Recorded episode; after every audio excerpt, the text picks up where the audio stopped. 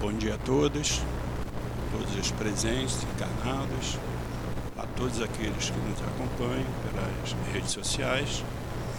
Hoje, mais uma, um dia de graça, por estarmos nesta Casa de Amor, na realização de mais um estudo, hoje sobre o Livro dos Médios. Fazendo algumas das nossas informações, nós temos a casa oferece estudo de segunda a segunda, sendo às quartas-feiras realizado as reuniões públicas no horário das 10, das 15 e das 19 horas, tanto quanto o passe, passe de cura. Aos sábados também nós realizamos as reuniões públicas às 10 e às 17 horas. Segunda, terça, quarta, quinta nós temos o estudo, assim como no domingo. E é sempre muito importante não apenas o estudo em casa através dos livros, é sempre muito importante estar presente a esta casa, porque desde a hora que nós aqui entramos, nós recebemos já a harmonização, os fluidos, as energias necessárias para o nosso dia a dia.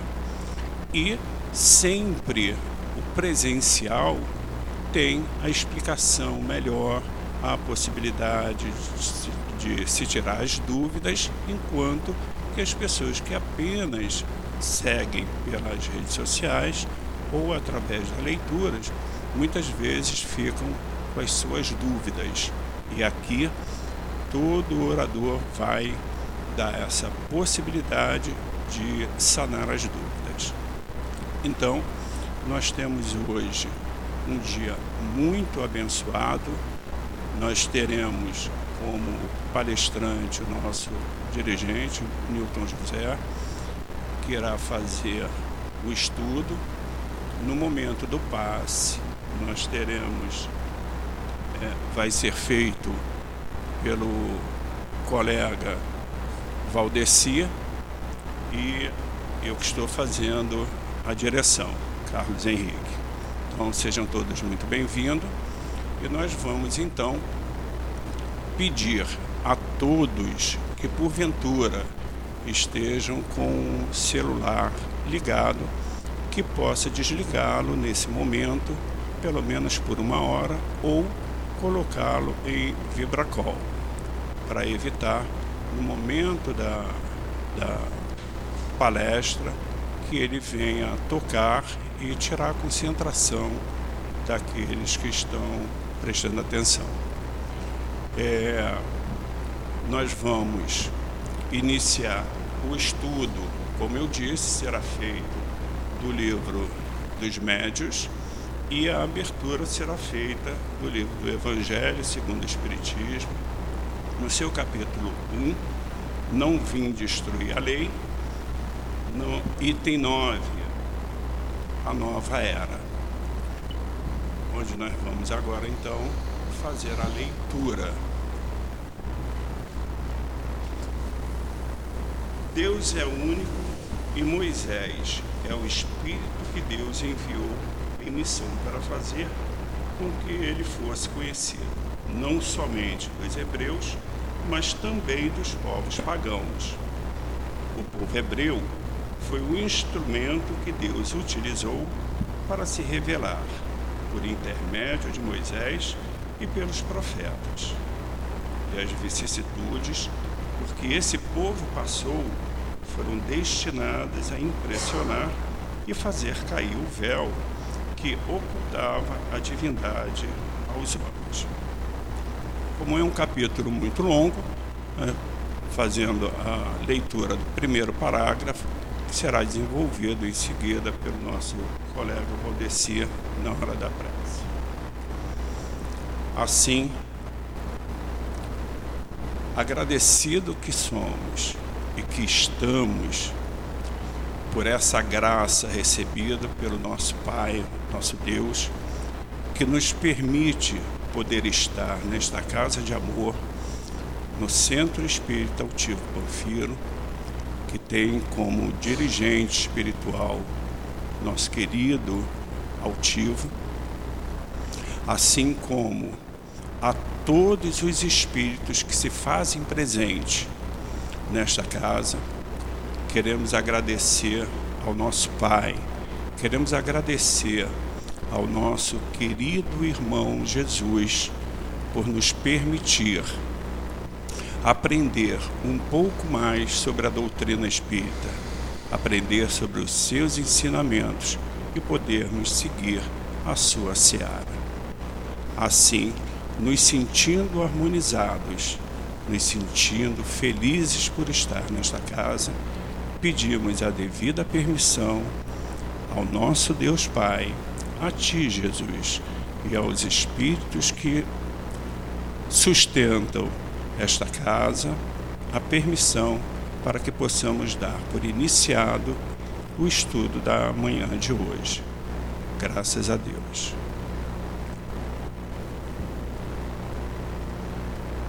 Fazer a leitura, então, do livro dos médios, está lá na segunda parte, Manifestações Espíritas, no capítulo 1, Ação dos Espíritos sobre a Matéria excluindo-se a opinião materialista por estar condenada ao mesmo tempo pela razão e pelos fatos. Tudo se resume em saber se a alma, depois da morte, pode manifestar-se aos vivos. Assim, reduzida à sua mais simples expressão, a questão encontra-se singularmente deslocada.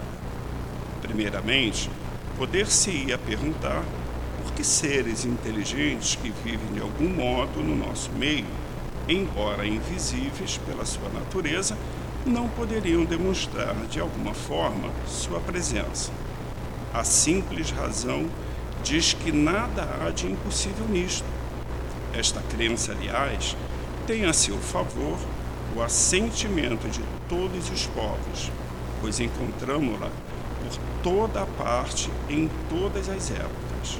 Ora, uma instituição não poderia ser tão geral nem sobreviver ao tempo sem estar fundamentada em algo. Ela é, além disso, sancionada pelo testemunho dos livros sagrados e dos pais da Igreja, e foram necessários o cepticismo e o materialismo do nosso século para colocá-la entre as ideias supersticiosas. Se estamos enganados, estas autoridades o estão igualmente. Assim, passamos a palavra ao Newton para que ele desenvolva o estudo. Que Deus lhe acompanhe.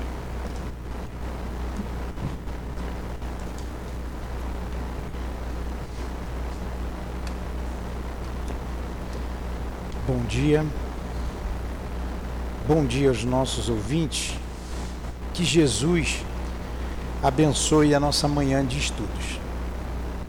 E a gente vem aqui falar da doutrina espírita, falar do Cristo, há anos e anos e sempre gera uma apreensão muito grande. A gente fica meio nervoso, porque a responsabilidade é muito grande.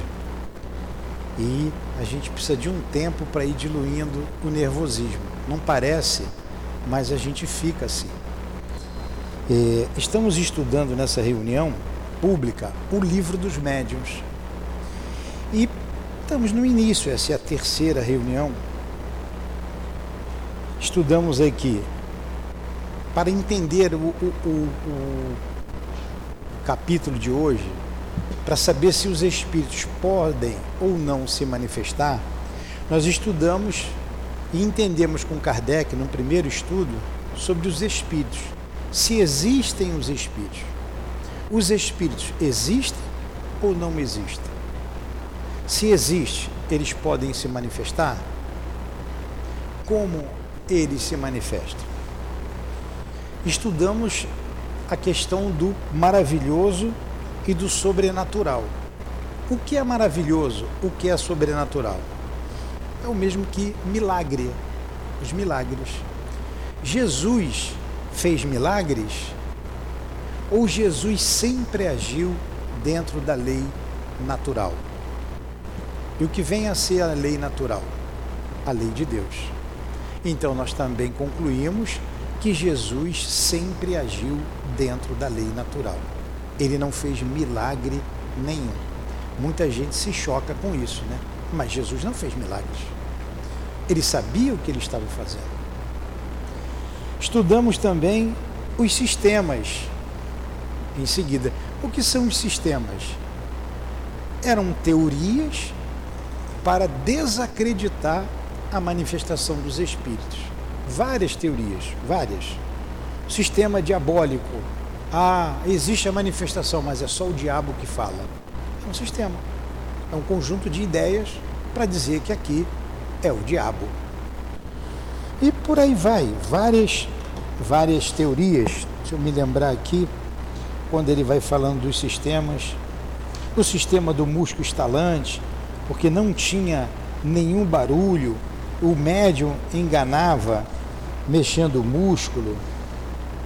O sistema, fala alto, do charlatanismo, enfim, ah, esses médios são os enganadores, são os charlatães estudamos vários sistemas, e em todos esses sistemas o Kardec é, colocou a sua posição. Ele é, mostrou o lado verdadeiro da manifestação dos espíritos. E hoje nós estamos começando aqui o capítulo que trata exatamente o sistema do polimuto espírita, sistema otimista, sistema mono, monoespírita, enfim. E hoje nós estamos entrando então no capítulo 1 da segunda parte, que vai falar da ação dos espíritos sobre a matéria. É, a primeira grande manifestação que se fala até hoje é a manifestação de Jesus. Jesus, após a morte, ele não apareceu a Maria Madalena? É a primeira aparição. Maria Madalena ou Maria de Magdala. Que nascia em Magdala era chamado Madalena.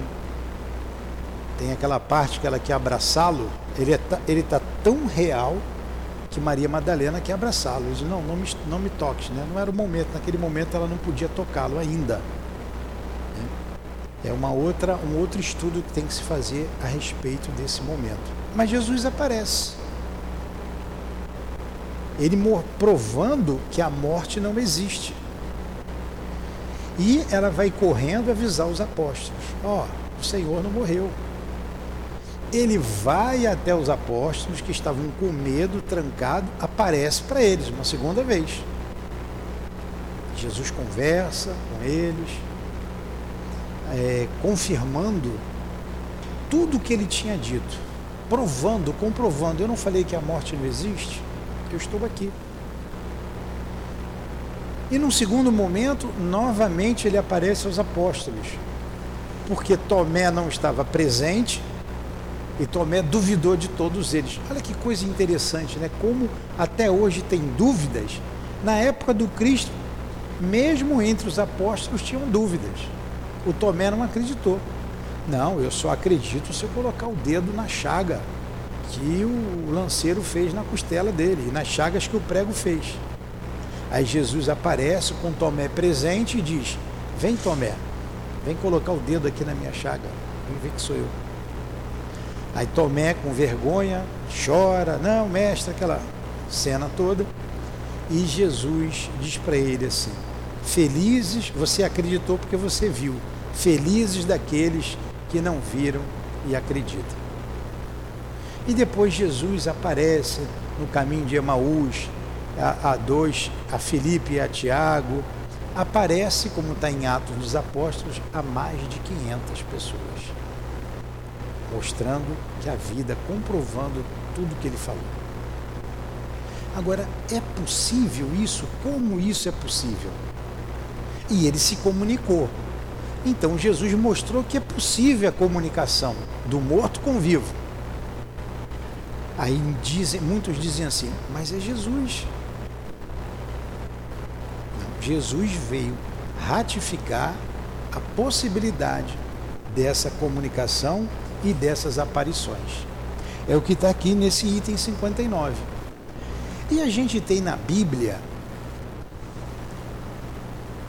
uma proibição que confirma que os mortos podem aparecer e falar com os vivos. Mortos entre aspas, né? O que morre é o corpo carnal. É um argumento que todas as igrejas cristãs colocam contra a comunicabilidade. Eles dizem assim: os mortos não podem falar, porque Moisés proibiu. Não é isso? Você já ouviu falar isso? Você que é tão novinho, ouviu? Moisés proibiu os mortos falar com os mortos. Ora, se ele proibiu é porque podia falar. Ele não ia proibir uma coisa impossível de acontecer. Então, você tem ali com Moisés, lá no Antigo Testamento, uma prova de que os mortos podem falar com os vivos, que ele proibiu. Ele mesmo falava, ele mesmo ia falar, mas os outros não podiam falar.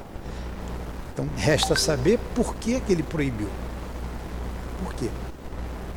E tem um porquê. Eles abusavam dessa relação com o mundo espiritual. Eles abusavam. Ninguém botava o pé no portão sem fazer adivinhação. E ganhava era dinheiro com isso. Os mais espertos ganhavam dinheiro. E ele proibiu esse, esse comércio, essa vulgaridade com o mundo espiritual. Ainda hoje se faz isso. Ó, tem um poste aqui da frente, tem ali uma tabela ali. Ó. Se aqui não, não satisfazer você, está ali. Ó. A moça ali, vovó Maria das Candongas. Vocês vão lá, estou botando um nome fictício, tá? Tá o telefone, traz o marido de volta, traz a mulher de volta, adivinha passado, presente e futuro. E isso é um abuso. E pior que tem gente que paga e vai lá, paga para ser enganado. Então essa é a primeira comprovação nas escrituras, constando na escritura, que é possível a comunicação com os mortos. E o Kardec vem analisando, e tudo isso passou por um método de estudo. Primeira, primeira, primeiro ponto, ponto de partida. Vem aqui para frente, vocês tomaram o passo de cura, vem para cá. Primeiro ponto de partida. É, como você vai dizer se a alma pode aparecer alguém, conversar com alguém, se você não acredita nos espíritos? Se você não acredita na vida após a morte? Então, um ponto de partida é esse. A vida continua após a morte. Deixa que ela já chegou atrasada, deixa ela sentada aí, Tiago. Deixa ela quietinha aí. E não pode dar passa. Deixa ela aí, que ela vai tomar o passe. É... É... Desculpa, mas aqui a gente chama atenção o dia inteiro de médium. Mas faz a mesma coisa. Né? É, deixa eu pegar aqui o fio da meada. Como que você vai convencer alguém dessa comunicação, dessa comunicabilidade, se a pessoa não acredita que existe alma, que ela não é uma alma? Isso também foi fator de estudos da, da palestra passada ou retrasada. Aí ele diz aqui, ó, no ponto de hoje, no item de hoje. Poder-se-ia perguntar por que os seres inteligentes que vivem de algum modo no nosso meio, embora invisíveis pela sua natureza, não poderiam demonstrar de alguma forma sua presença. Se eles existem, nós já chegamos à conclusão, através desses estudos, que os espíritos existem e que nada mais são do que a, a alma dos homens que já morreram. E se eles existem e estão em nosso meio, por que, que eles não poderiam se comunicar? A simples razão diz que nada há de impossível nisso. A simples razão. Aí nós falamos que se assenta isso, essa verdade, na crença de todos os povos, inclusive na proibição de Moisés com a comunicação dos mortos.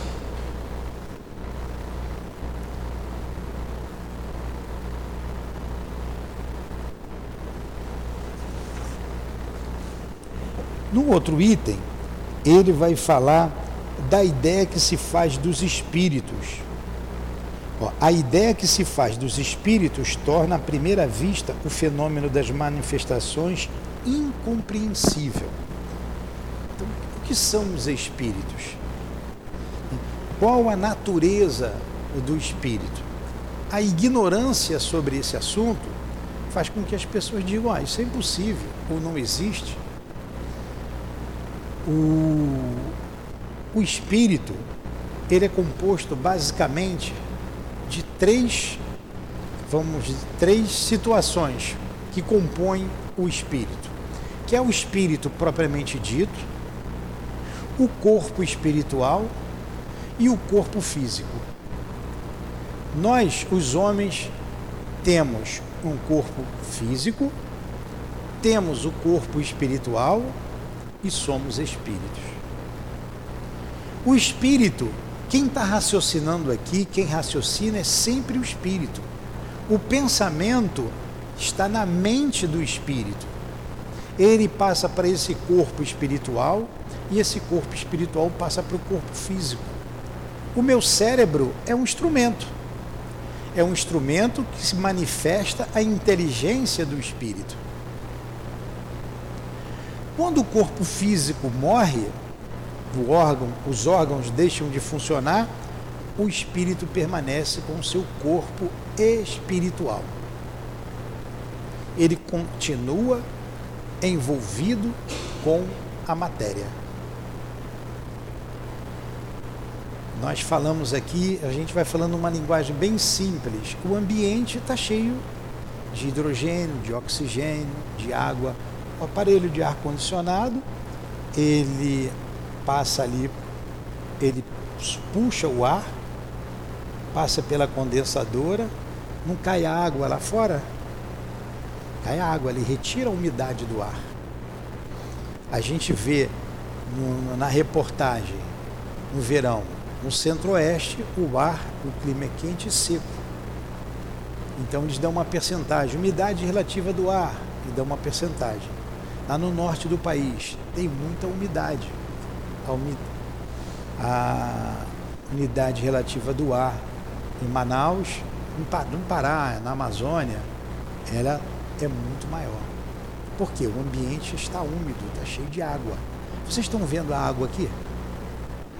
Quem consegue ver a água aqui nesse ambiente, na atmosfera física? Mas alguém tem dúvida que tem água aqui no ar? Você pega a água, a própria água, se você congela, vira o gelo. Se você ferve, vira vapor. Você vê o vapor saindo e depois você não vê mais. Para onde foi aquele vapor? Para a atmosfera. Continua sendo água? Continua sendo água, em estados diferentes. Quando a gente estudava os três estados físicos da matéria, é, sólido, líquido e gasoso, né? Tem outros estados também o estado irradiante, por exemplo, foi William Crookes que, que descobriu. E por aí vai. Mas vamos lá. O corpo espiritual é matéria, mas a gente também não vê. Como a gente não vê o vapor, porque está mais sutil do que a água, o corpo espiritual é também sutil em relação à matéria bruta. A sala aqui, o salão, tem muito mais desencarnados do que encarnados. E nós não estamos vendo. O médium que tem a capacidade de ver, ele está vendo com os olhos da alma. E por que ele vê e eu não vejo? Ele desenvolveu isso ao longo dos milênios, ele vem desenvolvendo essa capacidade. Até como espírito, ele trabalhava, os espíritos trabalham a, a clarividência. Nós estamos fazendo um estudo aqui do livro Obreiros da Vida Eterna e tem um espírito, é uma enfermeira, que ela vai trabalhar, vai ajudar um grupo de espíritos sofredores e ela é escolhida ali naquele, naquela situação porque ela tem a clarividência. Agora vocês vejam, não é todo espírito que vê tudo? Não. Ela desenvolveu aquilo nela, nos trabalhos que ela estava realizando no mundo espiritual ela tem mais facilidade de ver em outro espírito as dificuldades que ele traz do que um outro espírito que não está acostumado com aquilo. Então, tem médiums que conseguem ver esse corpo sutil. Ah, eu estou vendo um espírito aqui. Eu estou vendo o meu irmão aqui. Estou vendo meu irmão. Está de camisa vermelha, está de calça jeans, está de tênis. Está todo mundo vendo aqui. Eu estou vendo o corpo dele físico. Eu estou vendo o espírito. Estou vendo o corpo. O corpo que esse espírito está usando momentaneamente. Então, quem vê o espírito, tem um espírito sentado do lado dele. Quem vê está vendo o corpo do espírito, o corpo espiritual, que nós chamamos de perispírito, que é de matéria, o mesmo princípio dessa matéria, só que é uma matéria mais sutil. Então é através dessa matéria mais sutil que ele se manifesta junto aos homens. Ele pode se manifestar nos influindo com seus pensamentos, com seus sentimentos, e tem uma questão lá no livro dos Espíritos que Kardec fez a eles, que todo mundo conhece, né? até o número de cabeça, que é 459. Influenciam os espíritos em nossas vidas? Respondem eles, muito mais do que imaginais. Frequentemente são eles que vos dirigem.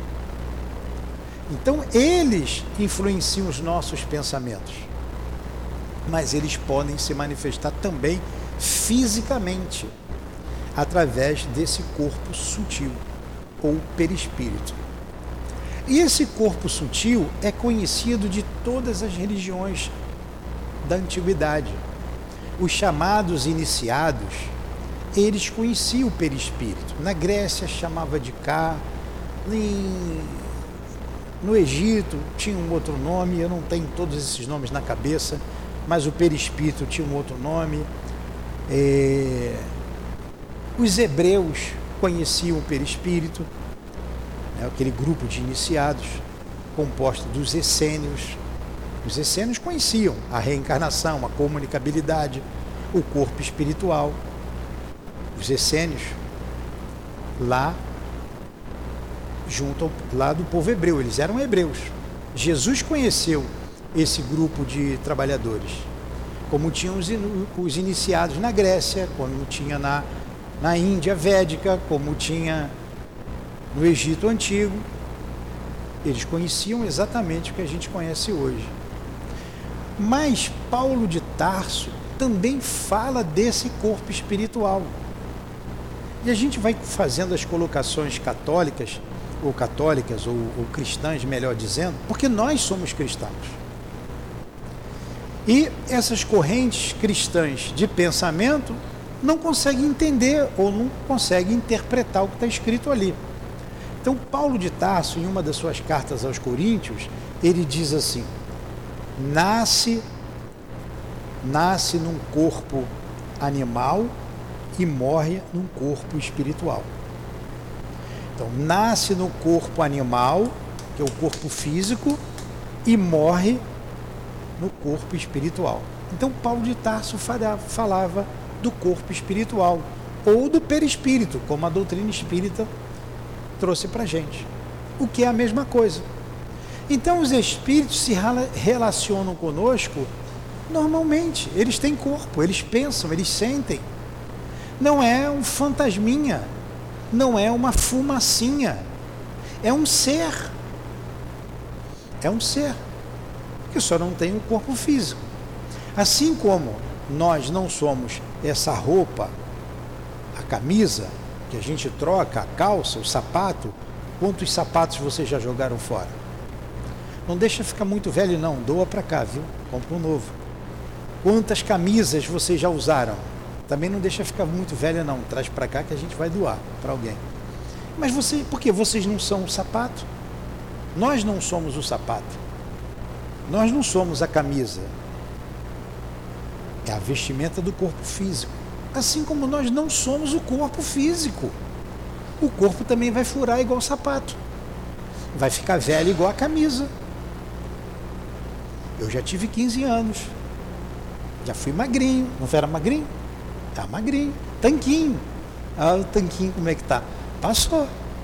E daqui a pouco eu vou devolver a mãe natureza, o corpo físico. Naturalmente, ele volta e o que é composto o corpo? Gases, né? como hidrogênio, oxigênio, é, sais minerais, tudo volta para a mãe natureza, que vai absorver novamente esses elementos e vai compor outros corpos físicos. Mas a alma ela é imortal. A alma é indestrutível. E qual a natureza da alma? De que ela é feita? Ninguém sabe. Nem os espíritos sabem. Esses espíritos da codificação, eles dizem que não sabem. Que eles estão pesquisando. Ele diz assim para gente, numa das perguntas que Kardec faz: Vós pesquisai o perispírito, nós pesquisamos o espírito. Então, só os espíritos próximos a Deus é que conhecem a natureza do espírito, a essência do espírito. O espírito é alguma coisa, ele é alguma coisa, mas que difere da matéria que nós conhecemos. O perispírito é matéria, já deu para a gente entender, mas o espírito não é essa matéria. Na pergunta 23 do livro dos Espíritos, os Espíritos falam da Trindade Universal, que ele diz da Trindade Universal. Então, há três coisas no universo: Deus, o Criador de tudo, o Espírito, o ser inteligente da criação, ou o princípio inteligente da criação, e a matéria. Não é Deus, o Criador. Alguém, ninguém aqui é Deus, ninguém conhece intrinsecamente a natureza divina, Deus. Sobrou o espírito, que é o ser inteligente, e a matéria. Todo o universo é composto desses três, desses dois elementos, com Deus acima de tudo. Em qualquer planeta do universo, em qualquer galáxia, existe a matéria e existe o espírito. E acima de tudo, Deus. Então, o espírito, esse ser inteligente, se manifesta ao homem através do seu corpo espiritual, do perispírito. É, hoje, hoje, semana que vem a gente vai ver essas manifestações. Mas hoje em dia fica mais fácil a gente saber dessas coisas porque tem muitas experiências, a internet mostra muita coisa. Muita gente ainda diz assim, a gente de vez em quando repete isso. Ah, ninguém veio de lá para me contar nada. Não é comum isso? Ninguém veio de lá para me contar nada. Então, poxa, o que mais tem é espírito se manifestando. Em casas humildes, pobres, miseráveis, em casas ricas, bonitas, o tempo todo. Todo dia chega aqui médiums, jovens, bem jovenzinho mesmo, saindo da adolescência, jovens, maduros na madureza. Então você vê médium com 50, com 60 anos, que não quer saber dos espíritos. Está com 70 anos, não quer saber. Aí vem para cá em busca do milagre. O milagre não existe. O que, que a gente diz para eles? Isso não é doença e nem tem cura. É para sempre. A Márcia que gostava de dizer isso, né, Valência? É para sempre. E essa relação com o mundo espiritual o incomoda, porque exige compromisso, dedicação, estudo, comprometimento. Os espíritos aqui da nossa casa cobram isso, o comprometimento com o trabalho. E normalmente essas pessoas, esses médios, não querem esse comprometimento. E elas sofrem por isso. Sofrem. E por que, que ela traz a mediunidade nela para comprovar tudo isso que a gente está dizendo aqui? E no Prolegômenos do livro dos Espíritos, Prolegômenos é um prefácio logo no início. E nós estávamos estudando ontem aqui e nós destacamos uma frase que dissemos aqui no estudo de ontem à noite, que a doutrina espírita ela veio para alavancar o progresso da humanidade, o progresso moral. Está lá no prolegômeno. o objetivo da doutrina espírita é alavancar o progresso moral da humanidade. É o meu progresso moral e o progresso da humanidade. Porque quando essas ideias estiverem bastante eh, difundidas, entendidas, compreendidas, o mundo vai ser diferente. E o que vai levar o planeta Terra a um mundo de regeneração é justamente essa crença em Deus, essa crença nos espíritos e a influência deles em nossas vidas. E a gente vai ter a certeza de que nós estamos vamos colher exatamente o que nós estamos plantando aqui agora. Então eu não vou fazer o mal deliberadamente. Porque eu sei que aquele mal eu vou me deparar no futuro com ele, de alguma forma. Então eu não vou fazer o mal ao meu próximo, ao meu semelhante. Então, essas ideias espíritas que estavam esparsas pela humanidade e que Kardec concatenou, concatenar é juntar, juntar em feixe e trouxe dentro de um corpo filosófico. Na verdade, Kardec não tinha ideia, ele, de, de, de ele não queria fundar nenhuma religião. Para ele era uma filosofia apenas. Mas a coisa foi se desenvolvendo, foi crescendo e hoje a gente tem uma ideia bem clara quando você pega as cinco obras de Kardec, que a doutrina espírita é uma filosofia, é uma ciência e é uma religião. Aí nós estávamos dizendo, mas por que é que eu trago a mediunidade e o Valdeci não traz?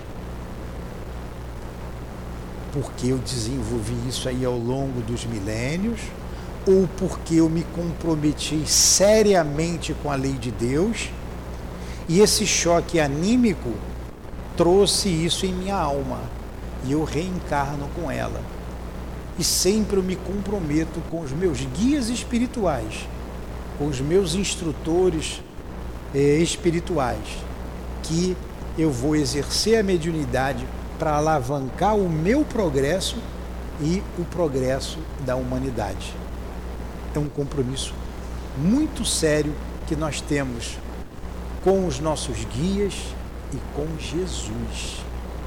Com Jesus.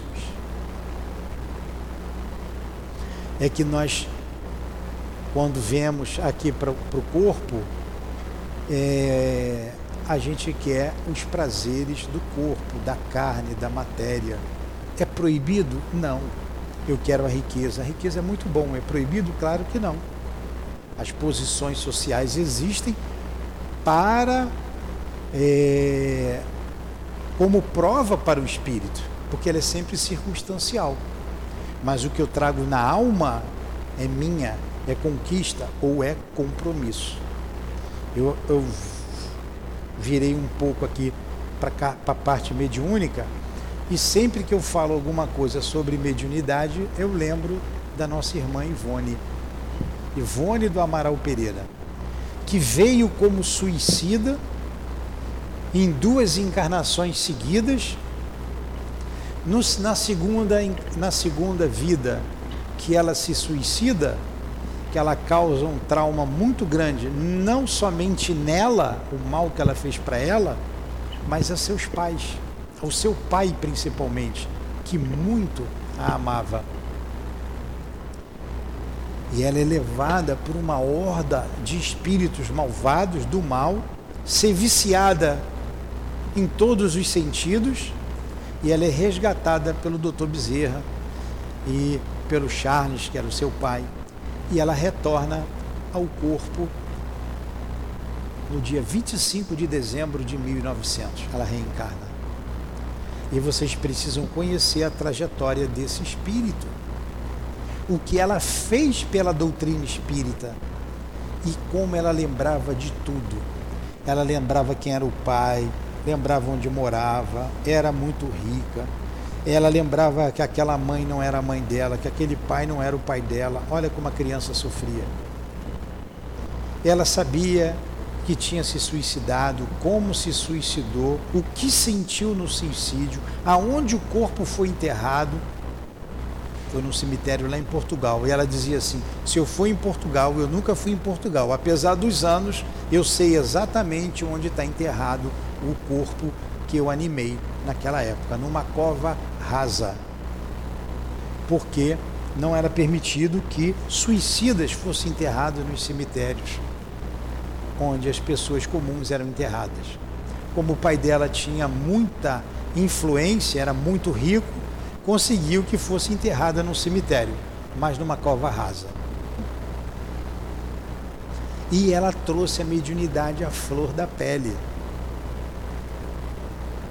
E teve que trabalhar essa mediunidade, comprovando a existência do mundo espiritual. É só nós estudarmos as obras que ela deixou. Tem três obras que fala da vida dela, de um grupo de espíritos que está, vem caminhando com ela, desde a, o drama da, da Bretanha, o Cavaleiro de Numieres e nas Voragens do Pecado, tem uma, uma sequência, uma história interessantíssima, que começa lá na noite de São Bartolomeu. Começa na noite de São Bartolomeu. Vocês sabem o que é a noite de São Bartolomeu? Vão procurar então, vão ler, vão pesquisar. Ali houve o massacre dos huguenotes. Vocês sabem quem são os huguenotes? Era um termo pejorativo que se dava aos protestantes. Por quê? É, Martinho Lutero é que protestou contra o catolicismo. Daí o nome protestante. Depois Calvin. Então o protestantismo começou a ser uma crença de alguns reis, na Europa, e a maioria era católica. Então começou na França isso daí, o massacre dos huguenotes, a noite de São Bartolomeu. Foi em agosto. não sei se foi 25 de agosto, tem uma data ali. Tem um nome, tem um livro ali, A Noite de São Bartolomeu. É interessantíssimo. E eles entravam nas casas que eram casas ditas habitadas por protestantes, eles dizimavam a espada, não poupava ninguém, nem criança, nem velho, nem mulher, nem homem. E quando entraram na casa da Dona Ivone, ela não estava lá. Matou todo mundo, irmão, pai e o pai que ela tanto amava. Ela se revolta, se revolta, jura vingança, descobre quem foi na casa dela, era o capitão Narbonne, está lá no personagem, e ela se vinga dele. Mas antes de se vingar, ela vai envolvendo, o envolvendo, porque ela era muito bonita, e no fundo ela acaba se apaixonando. Aí vem as histórias, toda como acontece, vem o suicídio dele depois, enfim, uma história interessantíssima. E isso vai desenvolvendo nela a mediunidade que vem bastante ostensiva como Ivone nessa última encarnação. E essa história é parecida com a história de todos nós. Nós não somos missionários, nós somos espíritos endividados com a lei de Deus. Por isso trazemos a mediunidade conosco. E é através da mediunidade que se comprova tudo isso que eu estou te dizendo para vocês. Através da mediunidade. E lá no meio, eu desviei o assunto, nós falamos que com a internet hoje tem meios da gente saber e comprovar a existência do mundo espiritual. Não falei?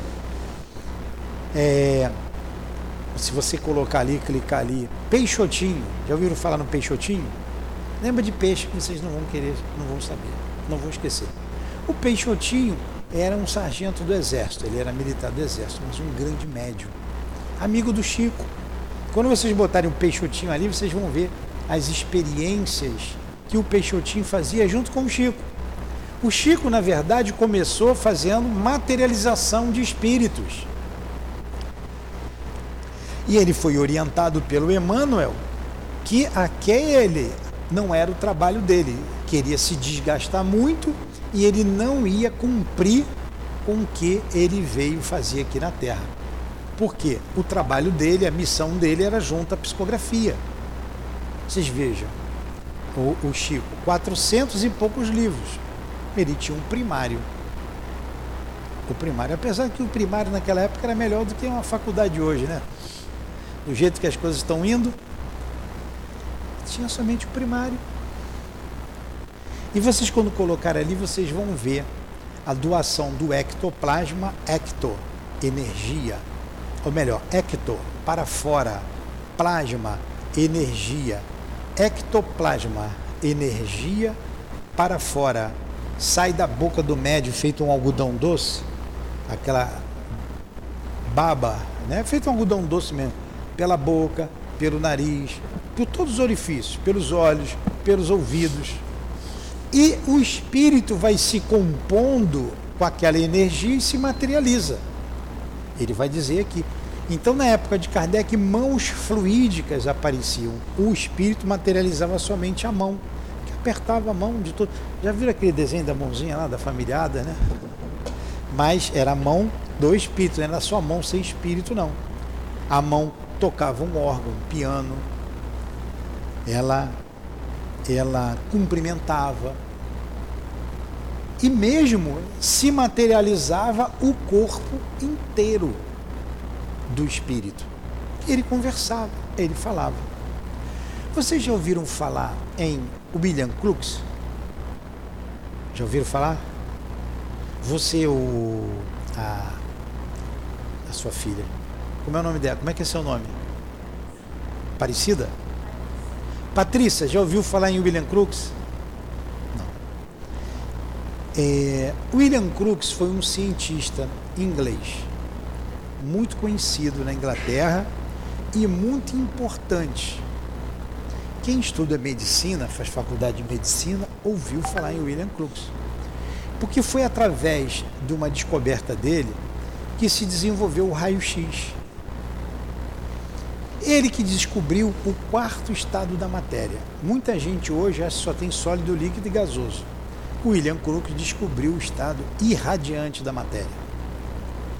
Ele, na ampola de Crookes, desenvolveu o aparelho de raio-x, que se usa até hoje, dentre outras coisas. Então, é uma cabeça, não é? Na época das manifestações, chamaram William Crookes, governo da Inglaterra, e disse assim: olha, acaba com esse negócio de espiritismo. Diz que isso não existe. Você é uma cabeça pensante, um cientista conhecido aqui na Inglaterra e no mundo todo ele era tão importante na época dele quanto foi Isaac Newton na sua. Ele disse: tudo bem. Como ele era um homem sério, ele falou: eu vou pesquisar. Eu vou pesquisar e eu concluo.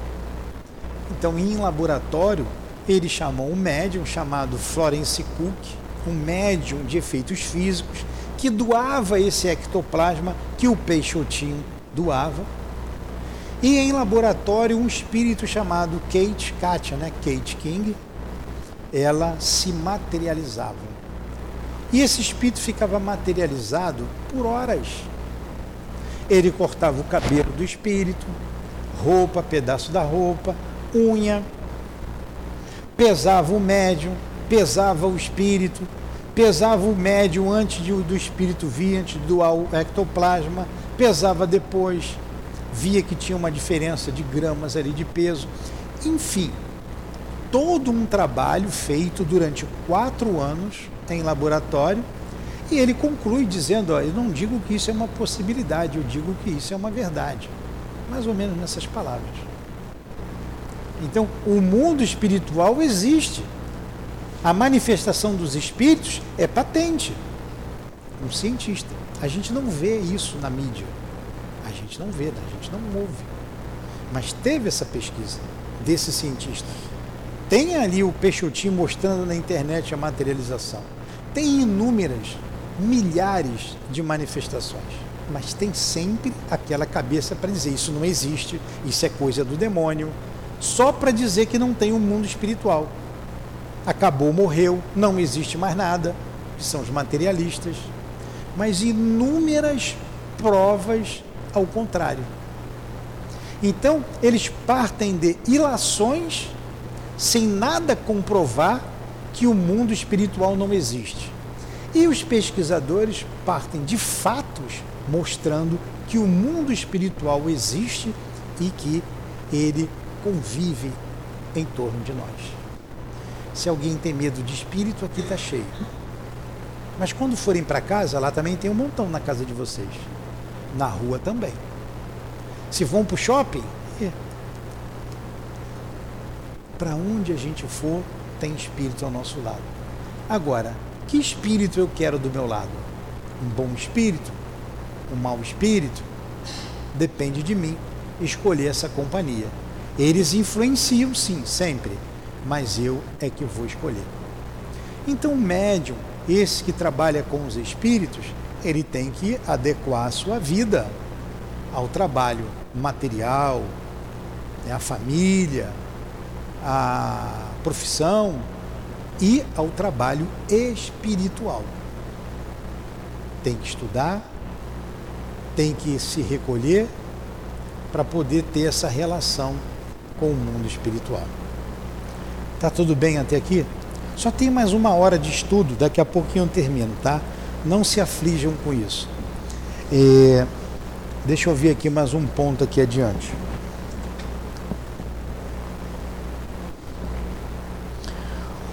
É, observamos os espíritos atentamente no momento em que acabam de deixar a vida. Eles estão no estado de perturbação. Tudo está confuso em torno deles. Veem seu corpo sadio ou mutilado, conforme o gênero de morte.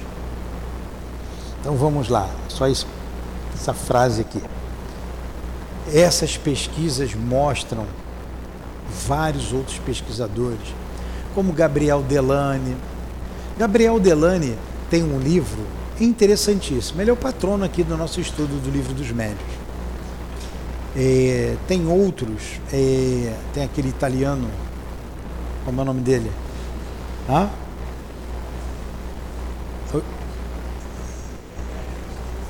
Ernesto Bozano, não, tem um outro italiano. Mas vamos lá no Ernesto Bozano. Ele tem alguns livros interessantes. Ele tem um livro chamado A Crise da Morte. E tem um caso, eu vou contar só esse caso para a gente encerrar. Mas tem muitos, muitos e muitos casos. Kardec evo evocava o espírito assim que era guilhotinado na França, que foi guilhotinado. Um mês depois, o que, que aconteceu, como é que estava como é que não estava? O espírito que estava assombrando uma casa, que deu, bateu numa pessoa, deu um tapa no rosto de uma pessoa. É, por que, que ele fez aquilo? Por que, que ele estava fazendo lá?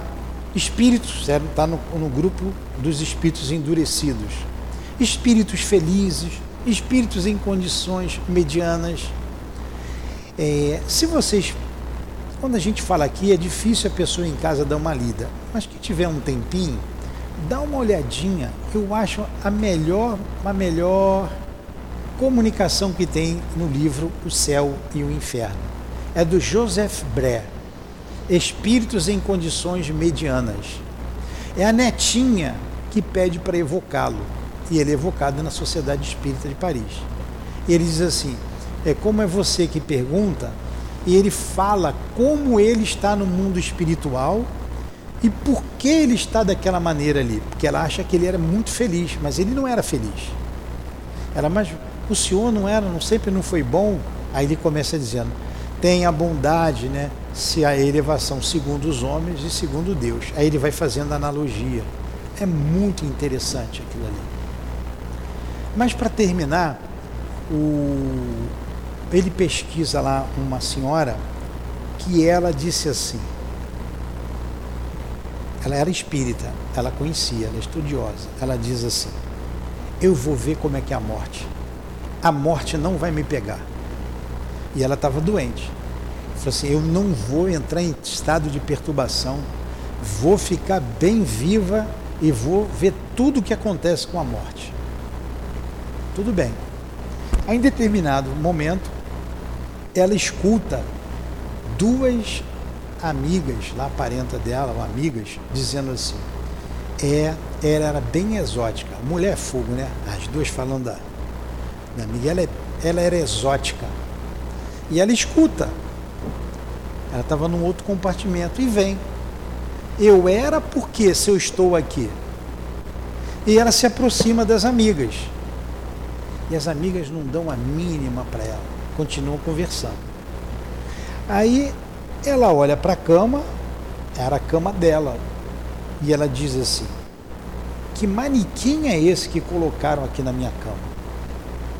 Aí uma das irmãs, uma das amigas, vai levanta o véu e ela vê o próprio rosto ali. Aí ela vê que morreu. Já estava quase na hora do enterro.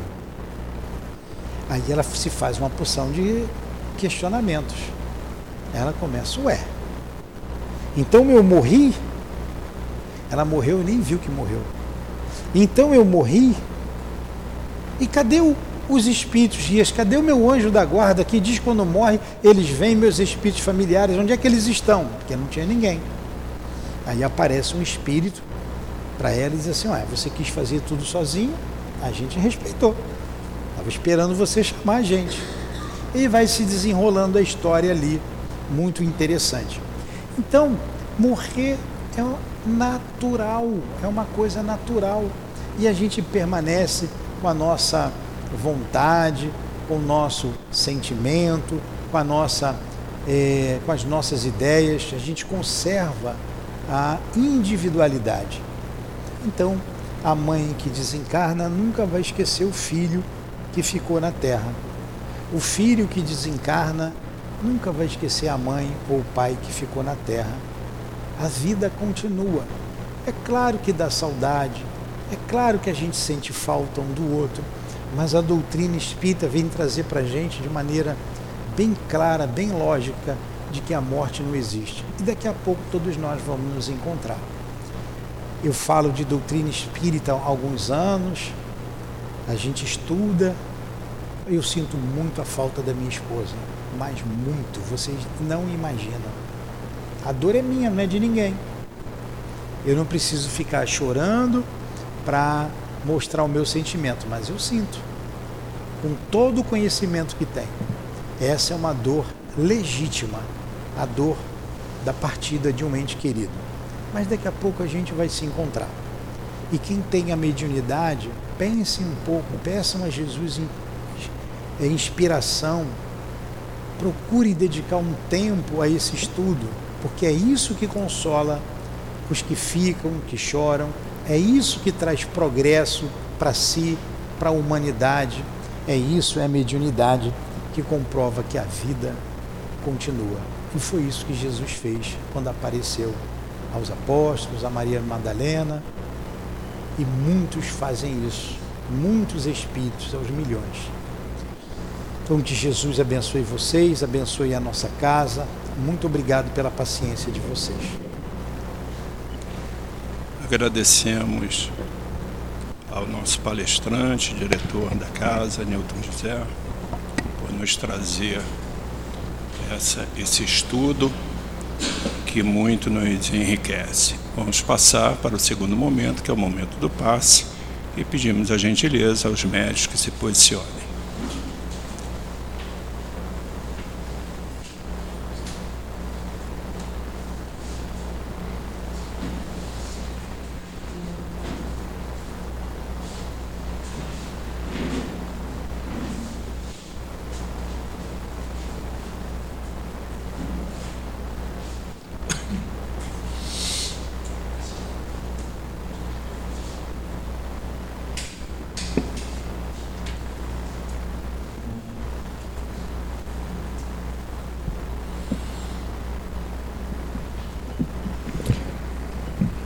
Nos sentindo harmonizados neste momento do passe.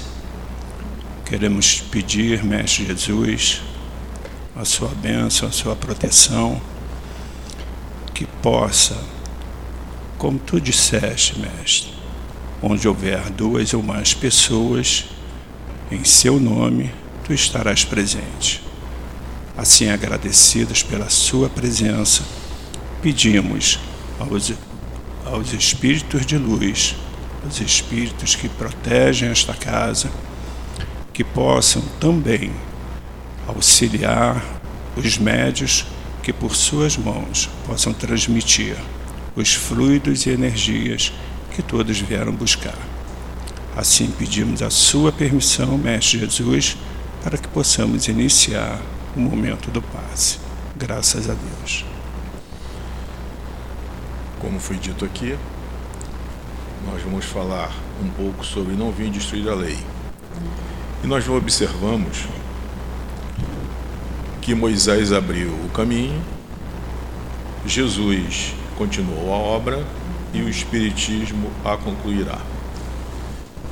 Isso foi dito por um espírito israelense em 1861. E nós observamos hoje, nos nossos dias atuais, que justamente o que nos falta é justamente essa fé em Cristo, a fé no Pai e darmos prosseguimento aos ensinamentos que foram passados primeiro a Moisés, que agia de acordo com o povo daquela época, que era um pouco semi-selvagem, não tinham muitos conhecimentos, os sentimentos não eram bem trabalhados. Veio Cristo justamente para mostrar que através do amor, através da humildade, através da paciência, da compreensão, tudo poderia mudar entre todos nós. Na verdade, resumindo, seria o respeito ao próximo. Veio o Espiritismo que nos dá a possibilidade do estudo sério, como foi dito aqui pelo nosso companheiro, e através desse estudo nós vamos dilatando os nossos conhecimentos, dilatando através do convívio na casa espírita, nós vamos desenvolvendo esse relacionamento interpessoal, onde vamos aprendendo a conviver sempre com os contrários e com os contras. Até porque esse é um dos fatores principais para o crescimento. Então, o Espiritismo realmente é o maior, a maior alavanca para o progresso dos espíritos. Se é alavanca para o progresso dos espíritos, é alavanca para o progresso do planeta.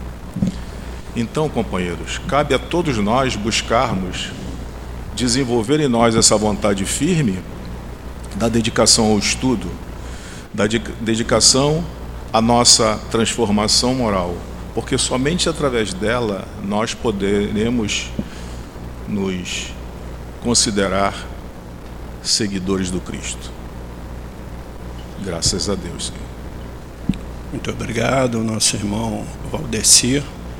E nós vamos agora passar a palavra para uma leitura de uma mensagem de um Espírito.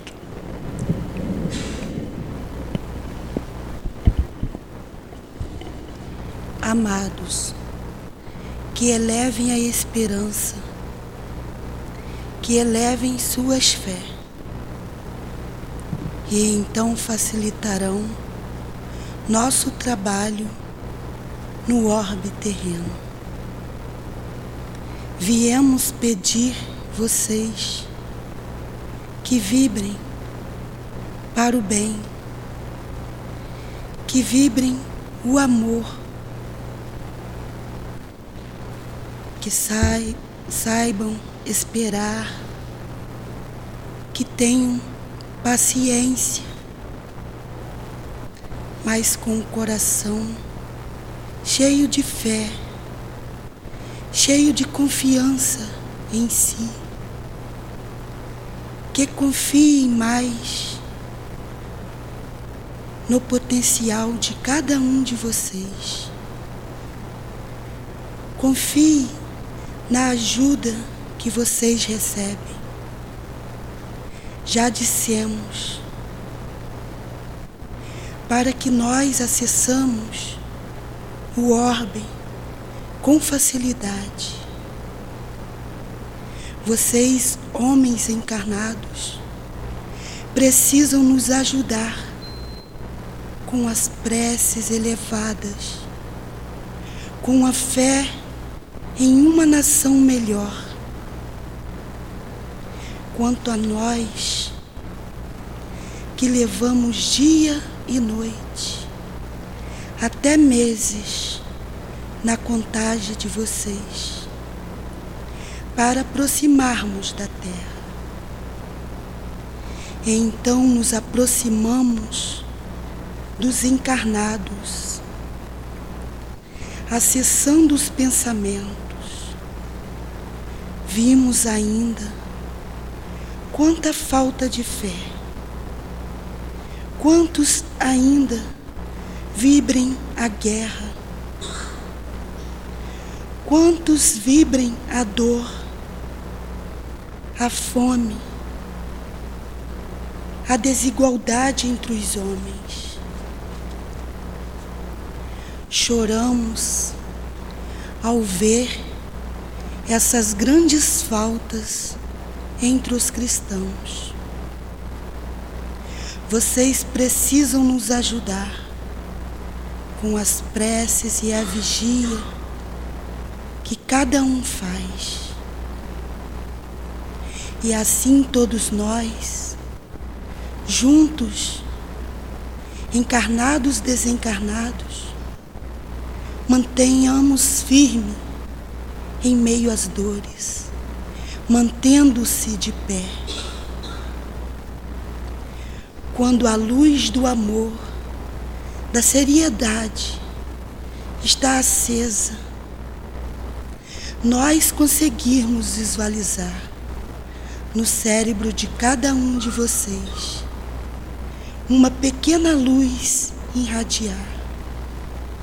E então ficamos felizes é porque para nós o acesso é melhor. Os nossos pensamentos unem ao de vocês, fazendo com que o mal não se aproxime. E o nosso trabalho de retirar os espíritos maldosos de meios encarnados é muito melhor. E assim trabalhamos juntos, vocês daí e nós daqui. Pedimos que façam preces, pedimos que vigiem, para que facilitem os nossos acessos em meios encarnados. E os trabalhos serão melhores, cada vez mais. Que todos analisem com atenção Jesus e Kardec, pais, um guia da casa.